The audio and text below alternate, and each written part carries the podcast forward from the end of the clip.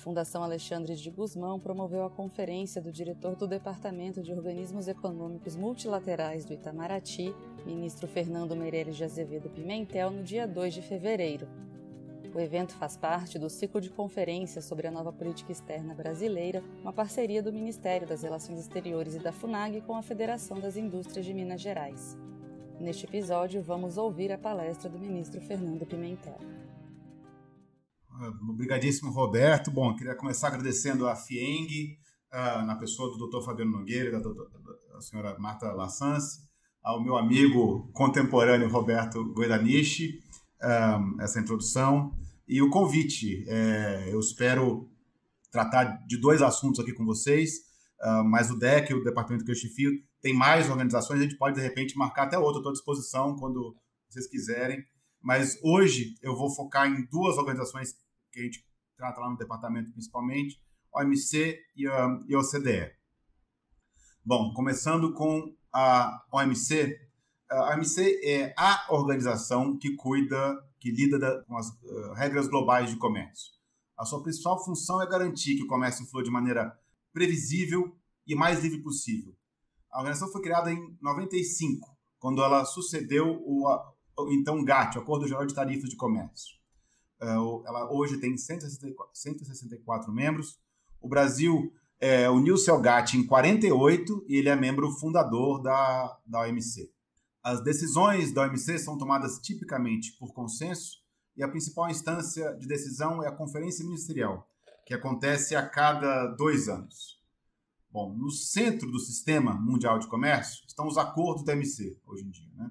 que garantem que é, aos membros importantes direitos é, comerciais e deveres, para que o, o comércio transcorra da forma mais transparente, previsível e equilibrada possível são vários, a gente vai tratar depois, são vários os, os, temas e os detalhes do acordo, mas tem dois princípios fundamentais que acho que é importante a gente destacar na, na concepção da, da MC, que é o princípio de nação mais favorecida e o de tratamento nacional. O primeiro garante a não discriminação entre os membros, ou seja, você não vai dar para o país X mais do que uh, para o país Y, se ambos forem membros da OMC, uh, ah, com a exceção, claro, dos acordos de, de, comércio regionais, os acordos específicos de comércio, onde você também é uma, são exceções, mas uh, onde os países se comprometem também uh, com outras uh, obrigações de maior aprofundar, de aprofundar mais o comércio entre si e de aumentar e de, de conceder direitos sobre quase a totalidade do comércio. O segundo princípio de tratamento nacional é, é simples, ele diz que após ingressar no mercado nacional, bens importados e domésticos devem ser tratados da mesma forma, ou seja, você pode cobrar tarifas, etc., mas o tratamento seria igualitário depois da fronteira, digamos assim. Sem é, é, falsa modéstia, o Brasil é um ator-chave na MC. É, é, é, faz tempo a, a, a, influência do Brasil vem crescendo, hoje em dia, claramente, um dos principais atores uh, na MC. Uh, o sistema de comércio, mundial de comércio, ele foi desenvolvido por meio de várias rodadas de negociação, as famosas rodadas comerciais. Já devem ter ouvido falar. As primeiras rodadas eram ainda sobre o GATT, que tratavam principalmente de redução tarifária. Aos poucos, as rodadas ainda no GATT começaram a tratar de outras áreas, como antidumping, medidas não tarifárias. Mas é, a rodada Uruguai, é, que demorou oito anos para se completar, teve é, como resultado a criação do AMC. É, diversos, para a conformação do AMC, diversos acordos multilaterais somaram-se ao GATT. Eu vou listar aqui, entre eles, o Acordo de Marrakech, que estabeleceu a própria MC, o Acordo de Comércio de Serviços, o GATS, o Acordo de Propriedade eh, Intelectual Relacionada ao Comércio, o TRIPS, o Acordo sobre Agricultura, Acordo sobre Medidas Sanitárias e Fitossanitárias, o Acordo SPS, Acordo sobre Barreiras Técnicas do Comércio, TBT, Acordo uh, sobre uh, Investimento, TRIMS, vários outros, acordos de antidumping, valoração aduaneira, inspeção pré-embarque, regras de origem, salvaguardas, medidas compensatórias, licenciamento de importações, solução de controvérsias, etc. É, é claro, né, é notório o aumento exponencial da complexidade desde o GATT até as últimas rodadas, o que também ajuda a explicar, de certa forma, o atual impasse que, uh, uh, da rodada Doha. A complexidade realmente vai aumentando, tem aumentado, aumentou muito. A rodada Doha foi lançada em 2001 como a Agenda de Desenvolvimento de Doha. ela tinha a promessa de, de entregar vários resultados robustos em termos de interesse uh, dos países em desenvolvimento. As negociações cobriam 20 assuntos na rodada sobre o princípio do pacote único, o chamado single undertaking. Que, quer dizer que nenhum acordo, nenhum pedaço desse pacote ia ser resolvido primeiro. Você teria que completar todo o pacote e apresentar o pacote completo. Uma das principais dificuldades para a chegada ao consenso na roda da Doha foi especialmente quanto à liberalização agrícola, um, tema que havia ficado aí como uma promessa e havia muita expectativa, inclusive da rodada Uruguai, onde foi criada a OMC. Há também um, Hoje em dia, você vê na OMC vários impasses, né? Você tem a questão da roda da há também um impasse ou uma diferença grande quanto à aplicação e o escopo da aplicação do tratamento especial diferenciado para países em desenvolvimento, é, entre outros. Eu vou tratar deles com mais calma depois. Mas apesar desses percalços, das dificuldades, nas rodadas uh, das ministeriais de Bali e Nairobi, alguns progressos uh, uh, foram obtidos que são conectados ao rodalador. A estratégia em Bali, Nairobi, foi tentar desmembrar alguns aspectos, apesar, sem quebrar o single undertaking, processos que, que tinham mais, maior grau de consenso uh, para garantir algum progresso. Bom, em 2013, em Bali, então, foi concluído o acordo sobre facilitação de comércio, basicamente com o uh, intuito de reduzir atrasos aduaneiros, reduzir bastante a, a, a burocracia na fronteira e utilizar mais as ferramentas digitais. Né? Uh, em 2015, uh, ah, em Nairobi, os membros também acordaram em abolir os subsídios à exportação agrícola. Queria aqui fazer um parêntese para notar uma coisa. Só para dar uma ilustração do desequilíbrio, a gente falou de desequilíbrio há pouco tempo, né, é, em relação à agricultura. Os subsídios à exportação de bens industriais estavam proibidos já pelo GATT desde 1947. Você precisou de quase 80 anos a mais para, em 2015, proibir subsídios idênticos à exportação de bens agrícolas. É, é isso um pouco que dá o, o contexto da, das dificuldades e dos impasses que vão surgindo na, OMC. Bom, ainda não há data para a próxima reunião ministerial, uh, MC12, que foi adiada devido à pandemia. Mas na MC12 o Brasil busca, continua buscando, a gente sempre uma, a gente busca resultados concretos no AMC, inclusive como forma de valorizar a organização, é, resultados concretos em, em agricultura, subsídios à pesca, comércio eletrônico, facilitação de investimentos e regulamentação de serviços. Além de uma solução definitiva que a gente está buscando para esse atual outro impasse que a gente vê no sistema de solução de controvérsias da organização, que é o órgão mais, digamos assim, judiciário da organização. Eu vou tratar com mais calma disso mais para frente também de todos esses temas. O Brasil também está engajado é, ativamente no processo de reforma da OMC, um tema que surgiu uh, na, organiza na ministerial passada, de OMC 11 de 2017 em Buenos Aires, e continua muito atual. Finalmente, a, o, o, Brasil uh, tem adotado uma, né, nessa estratégia de maior engajamento com a OMC, a gente está uh, revisitando uma política que, de engajamento em negociações plurilaterais. O Brasil agora está tá engajado em várias iniciativas e busca, eu vou tratar disso também mais para frente, é, a gente busca uh, se, se uh, uh, a sessão a um acordo plurilateral, que é um acordo dentro da MC que não envolve a totalidade dos seus membros. São pluri, por isso que é plurilateral. A gente está buscando a sessão a acordo de compras governamentais da OMC. Bom, só para dar uma colocar em perspectiva, quando a gente está falando de reforma da OMC, o que, que o Brasil busca? Né? A gente busca uma reforma uh, que restaure a missão original da OMC de propiciar um comércio internacional livre, previsível e equilibrado. O debate ainda está no começo e a grande polarização, como eu falei. Mas o Brasil tra procura trabalhar com países afins para estabelecer princípios que orientarão essa reforma.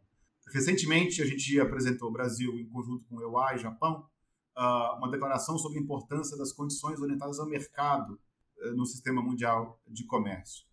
Além dessa declaração de, digamos, do princípio de reafirmar o princípio das condições de mercado, Uh, o Brasil busca na MC, mas não é só na MC, nas outras organizações, no G20, na OCDE, onde a gente tem um, uma abordagem horizontal para tratar de subsídios. Originalmente, o Brasil tinha muito foco em, na busca de, da contenção de subsídios agrícolas. Esse foco se mantém, mas foi ampliado. A gente busca agora também uma, uma interação internacional, um, acordos internacionais para controlar ou tentar uh, regrar subsídios também nas áreas industriais, nas áreas agrícolas, de maneira a, a, a garantir uh, aos governos maiores recursos para cuidar de temas importantes, como a gente ficou, ficou evidenciado agora uh, pela pandemia de Covid-19, e também levando em conta os aspectos muitas vezes negativos para a sustentabilidade uh, que advém de, de subsídios. A gente vai tratar também um pouquinho mais de subsídios mais para frente. Bom, na MC12, o que a gente tem em pauta agora para o futuro mais imediato? O Brasil, como eu disse, que é um pacote ambicioso resultados em agricultura e principalmente e, e serviços. Na agricultura, nós buscamos uma uh, regras para deixar mais claro, junto com estamos em, junto com um grupo de Cairns, que é um grupo de países na OMC uh, exportadores agrícolas que defende, sempre defendeu tradicionalmente a, a, liberalização uh, agrícola que seja, que seja compatível com a liberalização de bens industriais. A gente está elaborando um marco com os princípios basilares para as negociações para coibir o subsídio doméstico. A gente quer que, essas, que esses princípios levem a uma redução da margem, das enormes margens atuais que os membros têm para conceder subsídios em agricultura. E, por outro lado, a gente, uh, Brasil, Canadá e Estados Unidos também então, tem uma proposta de declaração ministerial sobre medidas sanitárias e fitossanitárias, basicamente para que elas tenham maior convergência com ciência. Hoje em dia, a, uma, nós temos a percepção que é, as medidas sanitárias adotadas por vários países estão se descolando um pouco do que diz a ciência, uh, levando a um protecionismo, levando a fechamento de mercados maior do que seria é, razoável. Então, em agricultura, a gente sempre, o Brasil sempre, tradicionalmente, eu acho que vai continuar tendo uh, uma, uma posição forte em agricultura para as, as, negociações uh, ministeriais. Foi o Brasil mesmo que levou uh, à frente, junto com outros países, claro, o último resultado da, da, da é, coibiu, que proibiu os subsídios à, à, exportação de produtos agrícolas, e agora a gente tem essa essa nova, digamos assim, esse novo conjunto aí de, de propostas e demandas.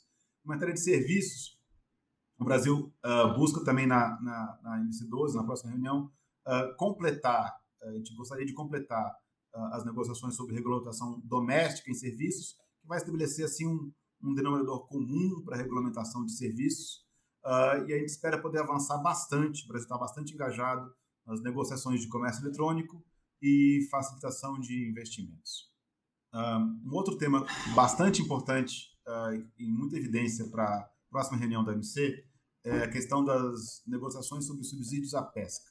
É um acordo para eliminar os subsídios direcionados à pesca ilegal ou à pesca ambientalmente insustentável. É uma negociação importante envolvendo uma temática de comércio e sustentabilidade que está ganhando peso e corpo na OMC. Basicamente, o problema identificado é que os os, os ativos pesqueiros internacionais estão caindo. Uh, os, os, estoques estão, caíram de, de. Os estoques biologicamente sustentáveis caíram de 90% em 1990 é, para 65% em 2017, segundo a FAO. Então, a OMC está tentando é, é, é, contribuir para a diminuição dessa, dessa, é, dessa situação, é, dessa, dessa deterioração uh, dos pesqueiros. Uh, os subsídios de novo, é um exemplo de como subsídios afetam negativamente a, a sustentabilidade, em vários casos, são os principais responsáveis por essa que a gente está chamando de sobrepesca e pesca ilegal e, e, e ambientalmente insustentável. O Brasil é, é, bastante, bastante atuante nessa, nessa negociação e tem uma proposta ambiciosa para garantir a eliminação dos subsídios uh, e redução das disparidades entre países. Tem alguns poucos países responsáveis pela, pela maioria da pesca uh, uh, nos oceanos, que subsidiam muito suas, suas frotas pesqueiras, e países como o Brasil, por exemplo, que quase não subsidiam. A gente tem uma discrepância muito grande também nesse sentido. A, gente, a nossa proposta é fixar tetos para os subsídios, mesmo aqueles que, que continuarão permitidos, ou seja, uma, talvez seja uma das propostas mais ambiciosas nesse campo da sustentabilidade, no campo da subsídios à pesca. Bom, a agenda é grande. Ainda na um outra, outro tema, digamos assim, na mesa, que é muito importante, eu diria que é crítico para o funcionamento do, uh, do sistema de comércio nacional, é o sistema de solução de controvérsias do MC. É o órgão onde você, onde os, os países é, é, é, resolvem a, a, os seus problemas, né? as, suas, as, as, as suas pendências, as suas reclamações, disputas comerciais o órgão ele é composto de duas, uh, de duas, ele tem duas etapas principais. Uma etapa de painel, onde se dá um, um primeiro, digamos, veredito a favor ou contra um dos países que está, uh, ou, ou, às vezes mais de um país, né, que estão uh, que estão buscando uma, uma, uma, solução. E uma segunda etapa revisora, que é o chamado órgão de apelação. É o, esse órgão de apelação que está, no momento, paralisado. Uh, o Brasil é um dos principais usuários do sistema eh, de solução de controvérsia da MC. Atualmente, a gente tem dois contenciosos abertos, um com a Índia sobre açúcar, outro contra a Indonésia, uh, frango. Mas tem uh, vários casos. O Brasil, o Brasil, por exemplo, um caso, um caso bastante emblemático foi o caso que a gente teve contra os Estados Unidos para os subsídios ao algodão e o caso Embraer Bombardier todos esses o Brasil uh, uh, teve bons resultados utilizando o sistema de, de solução uh, de, de controvérsias. Então, como eu disse, o órgão de solução de controvérsias está inoperante desde 2019. 2019. Os EUA, na verdade, bloquearam paulatinamente a nomeação de novos integrantes do órgão de apelação até que ele ficou com menos do, do que três membros em 19 e hoje em dia, na verdade, não tem mais nenhum. Né? Os, os, os, os juízes do órgão de apelação têm um tempo específico de, de, de mandato e eles vão vencendo, e se não for renovado, fica, fica vazio. Uh, eu, é importante esclarecer que essa uh, uh, que, o, que, os Estados Unidos eles têm eles vêm reclamando do sistema de solução de controvérsias há um bom tempo. É, é uma reclamação, é uma bronca, digamos assim, que precede até a administração Trump ou seja, ela tem uma, um, um endosso bipartidário nos Estados Unidos. A gente não sabe direito que solução que pode ser dada, que virá a ser dada. O Brasil está trabalhando junto com outros países para tentar solucionar de vez essa questão uh, do órgão de solução de controvérsias. O Brasil, sua parte, ele defende que uh, a gente tenha uma solução multilateral para esse tema que preserve essa estrutura em dois níveis, né, que seja o primeiro painel e um órgão de apelação. Uh, fora isso, a gente está trabalhando com os países interessados em uma solução para esse caso. Bom, agora eu acho que também é interessante, esses aqui são as, digamos assim, os, os grandes temas uh, na mesa para o CDE, para a MC no, eh, no, futuro próximo, para a próxima ministerial. Eu acho também interessante, talvez para vocês, uh, dar uma pincelada também nos temas que, que, que uh, nos, nos, como que funciona o dia a dia do OMC, quando a gente não está falando de negociações ou resolução de, de, de digamos, temas mais é, é, é, estratégicos, digamos, como, como a questão da, do órgão de solução de controvérsia. A gente também trata no OMC, no dia a dia, de questões de acesso ao mercado, por exemplo. Acesso ao mercado que diz respeito também das tarifárias e não tarifárias. Então, não são só nas rodadas, rodadas de tentativa de fazer isso, digamos, no atacado. Mas aqui, uh, no OMC, uh, rotineiramente, os países buscam uh, tratar de questões tarifárias e não tarifárias. Uma dessas questões que está sendo discutida agora, é, que é bem interessante, decorre do Brexit. o Reino Unido, que fazia parte da União Europeia, né, é, é, dividia com a União Europeia mais de 100 cotas tarifárias, a maioria delas relacionadas a produtos agrícolas. Uh, então, com a saída do Reino Unido, uh, os países têm que renegociar a divisão dessas cotas tarifárias, como, por exemplo, sei lá, X toneladas uh, de carne uh, carne de frango, carne de frango resfriado, etc. Essa negociação, essa divisão pode resultar em cotas, uma quantidade de cotas maior, menor ou igual, né? Uh, por exemplo, de acesso uh, para um país como o Brasil.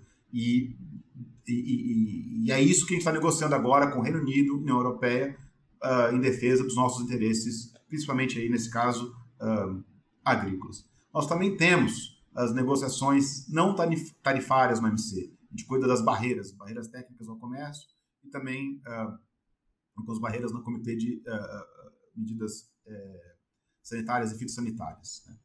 É, a gente sabe hoje, vocês sabem talvez melhor do que o governo, que a parte significativa das dificuldades enfrentadas hoje no, no comércio internacional diz respeito a barreiras técnicas, né? Uh, às vezes mais até do que, do que tarifas. Bom, na OMC, os países podem é, discutir, reclamar, levantar um, barreiras dos outros países uh, mediante a utilização das chamadas uh, preocupações comerciais específicas, uh, onde um país chama atenção para um ponto. A vantagem desse sistema é que muitas vezes um país chama atenção para uma, uma barreira e outros países da organização às vezes notam, às vezes já sabiam e apoiam. Falam, não, realmente, essa barreira aqui é, afeta não só as, as exportações do país X que está reclamando, mas as minhas também, do país Y, Z, etc. O Brasil uh, notificou uh, no ano passado mais de 20 preocupações comerciais que têm ou teriam, terão, né? Às vezes as barreiras são, às vezes as notificações, quer dizer, elas, eh, elas olham para o futuro, uma medida que está sendo anunciada, que terá impacto nas exportações brasileiras. Nós é, é, difícil quantificar e às vezes é um, dos problemas do AMC, quanto que de barreira que se resolve nesses comitês. Um dos por que, que é difícil? Primeiro que um dos motivos é que raramente um país que retira uma barreira vai falar, não, retirei essa barreira porque reclamaram de mim na OMC. Eles geralmente os países falam, não, eu revisei minhas políticas e ficou assim. Agora, é, é claro que a gente, a gente sabe que é um trabalho mais de formiguinha, uh, mas muitas vezes os países, o Brasil também, conseguem resultados uh, para setores específicos, nada que vai dar uma grande manchete, mas que uh, vai melhorando o acesso às nossas exportações. Por exemplo, para dar um exemplo a vocês, a gente tem uma, uma barreira que a gente levantou com a Austrália em relação à cachaça, que parece estar bastante bem encaminhada. Uh, muitas vezes, as, as, as, essas discussões permitem que a medida nem entre em vigor, por exemplo, medidas, às vezes, que diz respeito à rotulagem ou uso de defensivos para outros países, a gente levanta, levanta preocupação, uh, chama uma, levanta, digamos assim, uma bandeira, uh, outros países apoiam e as medidas que iam entrar em vigor num, num determinado país nem chegam a, a ver a luz do dia, né? Então é difícil quantificar, mas é um trabalho, é um trabalho faz parte da rotina. Eu acho que é importante também salientar aqui uh, para vocês é, como é que funciona. uma outra área também muito importante é a área de facilitação de comércio no MC. como eu disse um pouco antes, é, é um dos principais, uh, em 2017, foi um dos principais é, é, entregas, digamos assim, do AMC. É um exemplo muito interessante de um acordo é, bem sucedido. O Brasil apoio, apoiou uh, uh, e foi, digamos, protagônico nas negociações. Para a gente foi importante também, ajudou, no, no, caso do Brasil, a, a, a dar um marco, dar um contexto para a modernização dos nossos procedimentos, aduaneiros para desburocratização, para a utilização de, de, de, de instrumentos eletrônicos mais eficazes. e também ele resultou numa. Ele, ele, o desfecho dele é, é, é, foi exemplo também de um, de, um, de um caso bem sucedido de como talvez tratar questões atinentes a país em desenvolvimento. Porque o acordo foi, foi, foi desenhado para que uh, os países mais ou menos autodeclarassem as suas necessidades, uh, de, seja de cooperação, seja sua capacidade de modernizar rapidamente ou não o seu sistema aduaneiro. O Brasil, por exemplo, mesmo sendo um país em desenvolvimento, aquela, a época a gente, né, ainda não havia é, mudado de posição, disse, olha, eu sou um país em desenvolvimento, mas eu, assim como outros países, China, Turquia, etc., falamos, nós temos condições de, de adotar bastante rapidamente as modernizações. Em contrapartida, alguns países, os países de menor desenvolvimento relativo, os países que tinham menos condições, na verdade, a, a adesão deles ao acordo ficou condicionada a eles receberem cooperação técnica e recursos para a modernização das suas alfândegas dos países desenvolvidos. Ou seja, a ideia era: esse acordo é interessante, é bom, mas eu preciso modernizar a minha alfândega, não tenho como. Eu só vou modernizar quando receber, depois de ter, ter recebido a cooperação técnica. Então, é, é, é eu acho que é uma maneira interessante de tratar uh, uh, uh, do tema, né, é, do desenvolvimento. Que os países se engajem com os processos na medida de suas capacidades e também que o próprio processo negociador possa é, ajudar os países, aquela coisa de voltar à ideia original da MC, de, de fazer o, que o comércio flua de maneira mais, é, mais livre. A ideia não é que você fique à margem do sistema de comércio, eu sou um país de desenvolvimento, estou fora. Não, eu preciso, eu quero entrar, eu quero participar e se eu precisar de ajuda, eu posso negociar uma ajuda, por exemplo, no caso dos países de menor desenvolvimento relativo, uh, uh, como aconteceu aí nessa, na questão de facilitação de comércio. Bom, e finalmente, e também para ilustrar a, ideia de um acordo é, plurilateral, a OMC não tem, ou não vive só a rotina, ela tem a rotina dela, das, né, das, é, dos comitês, tem também os movimentos das grandes rodadas negociadoras, mas ela também tem movimentos, e o Brasil até pouco tempo quase não participava disso, está participando mais agora, é, é, de, é, dos, dos acordos plurilaterais. Um exemplo bem interessante é o acordo de compras governamentais da MC. É um acordo que não conta com a, a totalidade dos países, mas são é um número expressivo, 48 países membros fazem parte do acordo. E, e uh, o Brasil está pedindo, uh, então, acesso a esse acordo. O Brasil, uma vez, uma vez concluída essa, essa sessão, as empresas brasileiras vão passar a ter acesso a um mercado de compras governamentais dos países membros, né, desses 48 países, um valor estimado de uh, eh, 1,7 trilhão de dólares ao ano. É uma, é uma soma expressiva, porque o acordo também inclui alguns dos principais é, é, membros uh, da OMC, assim, Estados Unidos, União Europeia, Austrália, etc. Uh, esse processo de acessão do Brasil ao acordo de compras governamentais ele envolve tanto aspectos de regras quanto a, de acesso a mercados. Regras é, foi uma etapa preliminar, a gente, uh, o, Brasil, né, é, fez um levantamento de todas as nossas regras para licitação, para compras governamentais, encaminhou aos membros, eles vão analisar uh, quanto à compatibilidade com as regras deles, deles próprios, a gente não vê muita dificuldade nesse aspecto.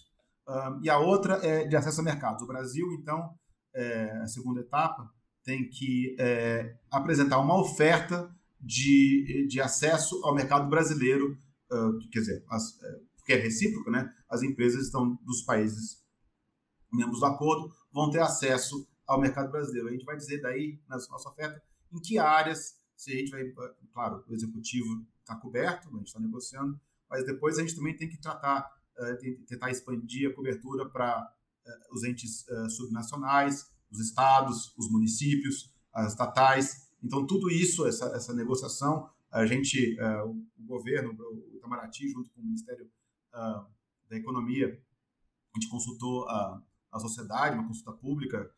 vocês talvez tenham é, também rece recebido, respondido esse questionário quanto à sensibilidade brasileira para uh, ofertar áreas de acesso uh, em compras governamentais.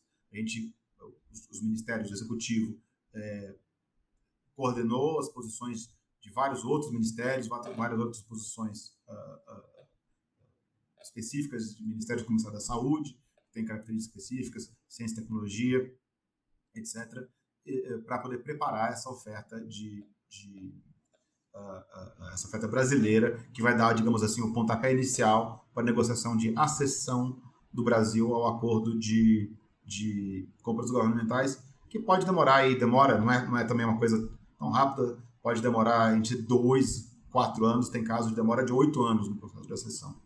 que não é muito rápido. Bom, por falar em processo de acessão, vou passar para a OCDE, para a Organização para a Cooperação e Desenvolvimento Econômico. A OCDE ela foi fundada em 61, né? E basicamente ela desenvolve estatísticas, pesquisas, ela define padrões de políticas públicas e celebra acordos que influenciam a economia, política, a diplomacia. Ela conta hoje com 37 membros, a organização, em sua grande maioria países eh, desenvolvidos com alto grau de desenvolvimento econômico. A OCDE é bastante diferente né, da, da, da, da OMC em alguns aspectos muito interessantes. A OMC é, é, é, tem como centro o seu acordo, né, os seus direitos, uh, uh, os direitos e deveres dos membros, o acordo da OMC. A, a, a OCDE é bastante mais, mais ampla né, e funciona com base em consensos, em recomendações. Uh, em alguns casos específicos, você encontra acordos no âmbito da, da OCDE ou à margem, mas que trabalham com conceitos da OCDE, mas ela é bastante mais, digamos assim, espraiada. Um, hoje em dia, os trabalhos da OCDE se dão em mais de 300 comitês e grupos especializados, né?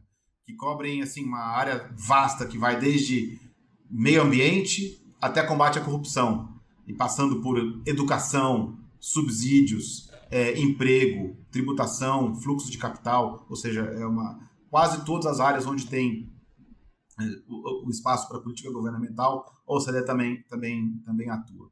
Os foros, uh, os diversos foros, né, eles avaliam os dados, eles uh, analisam uh, os desafios e propõem, muitas vezes, soluções para os países membros. os participantes dos países membros e parceiros que participam das negociações e discussões é, são representados não apenas por órgãos governamentais, lembrar que na OMC, por exemplo, a participação é muito, muito mais centrada em, em governo, né?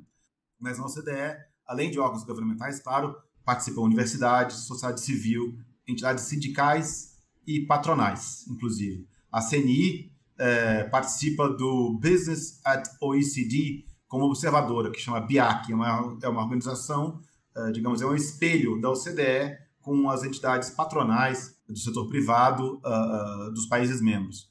Também tem um outro espelho também, que é a TOAC, que é Trade Unions, né? Uh, que, que, que, engloba uh, os sindicatos, grupos sindicais dos países membros da OCDE.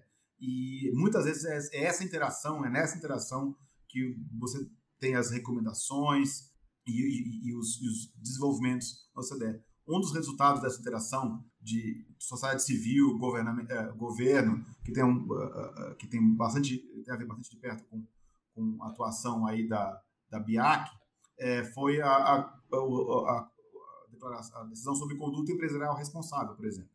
Ela foi negociada, negociada com todos e virou tipo uma ideia de criação de um, de um consenso. Algumas uh, discussões também podem evoluir das, das recomendações para negociações uh, de acordos nos quais todos os países da OCDE se comprometem com regras é, comuns. Bom, vou fazer aqui uma taxonomia dos principais comitês, tá? Os principais, são vários, mas talvez os mais atuantes a gente tem comitês, então, para dar uma ideia também do escopo de atuação, né? É, temos comitê de comércio, comitê de governança pública, comitê de governança corporativa, comitê de concorrência, o Centro de Desenvolvimento da OCDE, comitê de investimento, comitê de agricultura, comitê de assuntos fiscais, comitê de indústria e inovação, comitê de mercados financeiros, Comitê de Políticas Ambientais, entre outros. Ou seja, é, as discussões estão no, ao abrigo desses comitês e tratam de uma infinidade de assuntos. Os delegados brasileiros, o Brasil, né, tem participado dos debates em quase todas as áreas já da, da, da organização, uh, com bastante destaque em áreas como educação, finanças, comércio, trabalho e emprego, meio ambiente, desburocratização, combate à corrupção, uh, conduta empresarial responsável, acabei tinha acabado de falar, né? Tributação uh, digital, tributação regular, paraísos fiscais, acompanhamento macroeconômico e uh, impulso e, e ancoramento de reformas modernizantes. Um aspecto também muito importante é, é, para o Brasil, como todos nós sabemos. Né? Uh, mesmo antes da sessão o, tá, desse, desse, projeto de, de, aproximação maior, o engajamento do Brasil com a OCDE já contribui, já vem contribuindo para aprimoramento das nossas políticas é, públicas e embasamento de reformas estruturais. Uh, não sei se vocês sabem, por exemplo, a atual estrutura do CAD no Brasil foi desenvolvida a partir de uma recomendação da própria OCDE.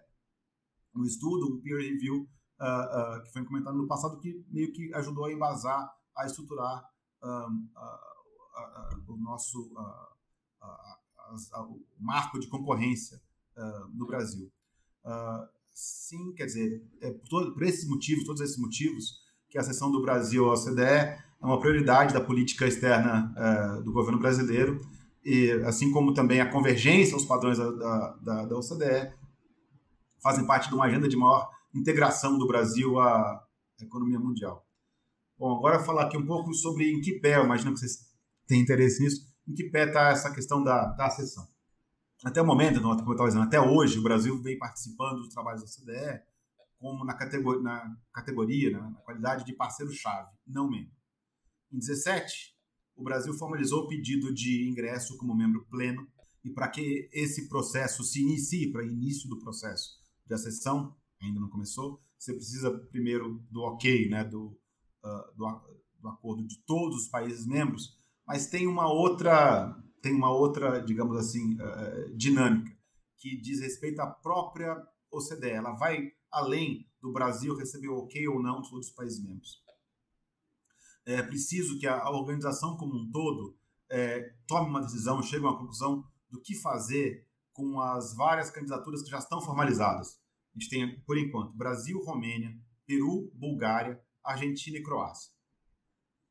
E a questão é um pouco mais ampla, uma questão um pouco é, estratégica no MC, uh, no não, na OCDE, porque tem dois, duas visões sobre o tamanho e o escopo do grupo. A União Europeia, é, por um lado, ela entende que todos os membros, todos os seus membros, todos os membros que passam a se juntar à, à União Europeia, deveriam, naturalmente ou quase automaticamente, já fazer parte da OCDE. Inclusive, porque ela fala que os padrões da União Europeia são ainda mais profundos, mais é, exigentes do que os padrões da OCDE. Mas vários outros países, uh, uh, membros, não europeus, entre eles talvez principalmente os Estados Unidos, eles é, falam assim, não, devagar, aí um pouco devagar com andor, uh, não dá para ter uma, uma, um crescimento exagerado da, da organização só com países europeus. E então tenta moderar um pouco esse crescimento e, e, e, e muitas vezes é, é, orientar a organização para a adesão de países que não sejam uh, europeus. Normalmente, no passado, o que se buscava, o que tinha se buscado era uma certa paridade para poder uh, encontrar um consenso entre europeus e os demais. Uh, se chamava, iniciavam-se processos de acessão de um país europeu e um país ah, não, não europeu simultaneamente. Esse processo, esse impasse na, na, na OCDE, é, digamos assim, tem que ser resolvido para que uh, para destravar os processos de acessão de todos os países, entre os quais o Brasil. Quando a gente vai ver especificamente a situação do Brasil, é claro, de novo aqui sem, sem falsa modéstia, que o Brasil é o candidato mais preparado do ponto de vista técnico uh, para fazer parte da organização e que uh, também, de longe, o que mais tempo participa dos trabalhos da organização. O Brasil uh, atua na, tem, tem atuação na OCDE desde a década de 90, quando a gente integrou o Centro de Desenvolvimento uh, da organização e também o Comitê do Aço. A gente passou a integrar em 96. Atualmente, o Brasil participa de 39 fóruns da OCDE, uh, 14 desses com status de membro pleno, chama associado, e 25, estados, 25 deles com status de participante. Uma categoria intermediária, mas que na prática permite já um engajamento bastante ativo. Uh, nós também estamos, somos membros de 98 dos 245 instrumentos normativos da CDE, o que nos torna também o parceiro não membro com mais alta uh, adesão aos instrumentos da organização.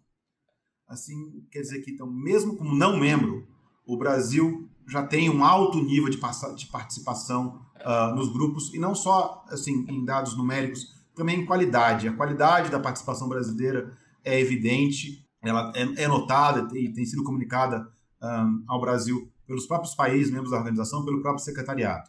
Ou seja, o Brasil já participa uh, em grande medida da OCDE com qualidade, o que nos credencia claramente para uma parte para que sejamos nos tornemos membros plenos.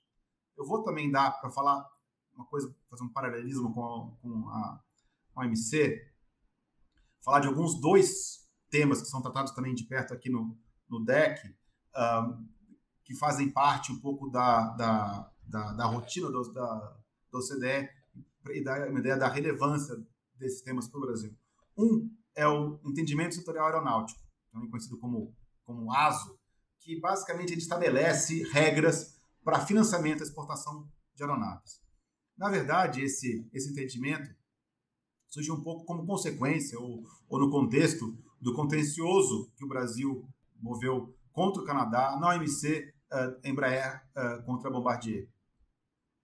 A partir daí, os países, todos os países, são poucos, na verdade, né, é, que, pro, que, que, produzem aeronaves é, comerciais, se entenderam, à margem desse, desse grupo específico é, limitado da OCDE, quanto às condições e os parâmetros para concessão de subsídios, a, financiamento, a exportação de aeronaves. Dá para imaginar o quão importante isso é para uma indústria como, como a Embraer, é, ainda mais tendo em conta que o Brasil, um país ainda com as restrições orçamentárias que a gente conhece, a gente não tem, digamos assim, a famosa bala na agulha que outros países ou a União Europeia têm para financiar os seus, o seu setor aeronáutico.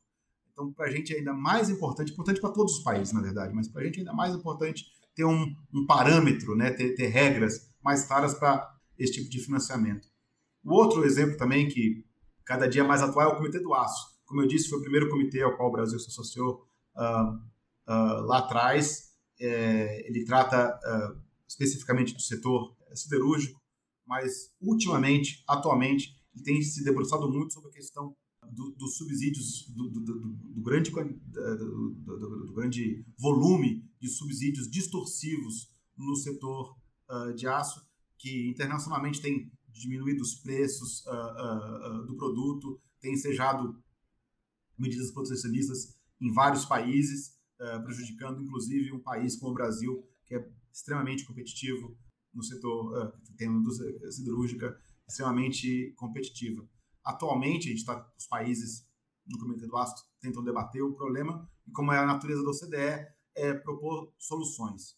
Uma das dificuldades, claro, nessa questão específica do aço, é, é, o excesso de capacidade, o excesso de capacidade que foi criado uh, muitas vezes com subsídio é, da China. A China foi um, claramente um grande subsidiador uh, uh, da, de sua indústria siderúrgica, com todas as consequências que a gente está vendo, então não só para o setor, né, pra, com, com depreciação do preço do, do aço, etc., mas também com, com outras consequências, consequências ambientais, etc. É, é uma temática que a gente trabalha de perto aqui também no departamento, uh, em conjunto com a indústria, em conjunto com outros ministérios, Ministério da Economia, etc., uh, mas que dão uma ideia da dimensão e da importância também dessas rotinas, desses trabalhos nos, nos, nos, nos, nos setores, nos nichos onde, uh, que não aparecem tanto assim, digamos, na, que não dão manchete, digamos assim, mas são parte, têm sempre sido parte do trabalho é, do Itamaraty junto a essas organizações.